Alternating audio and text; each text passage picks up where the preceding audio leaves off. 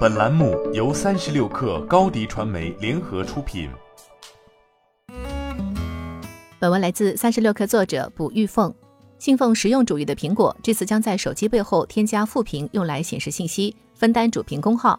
据经济日报援引业界人士的消息报道称，苹果携手电子纸龙头企业元泰开发新款 iPhone，计划在 iPhone 背面加入两块电子纸打造的副屏，搭载原本的正面主屏幕，推出多屏幕 iPhone。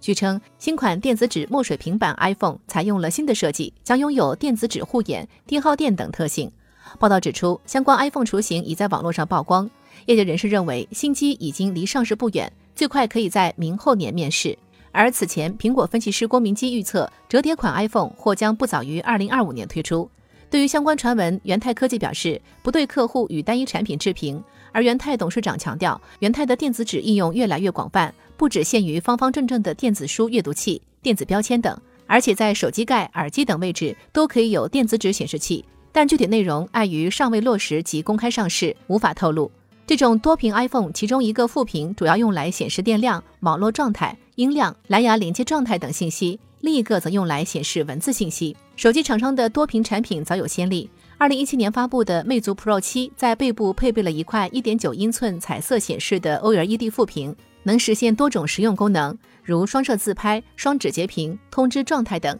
而去年三月发布的小米十一 Ultra 也同样引入了背部副屏设计。这块小屏大小为一点一英寸，可用来息屏显示、查看通知、自拍实时预览画面等。报道指出，业界人士表示，这种新型 iPhone 不仅可能激励苹果出货，元泰出货量也将迎来新增长。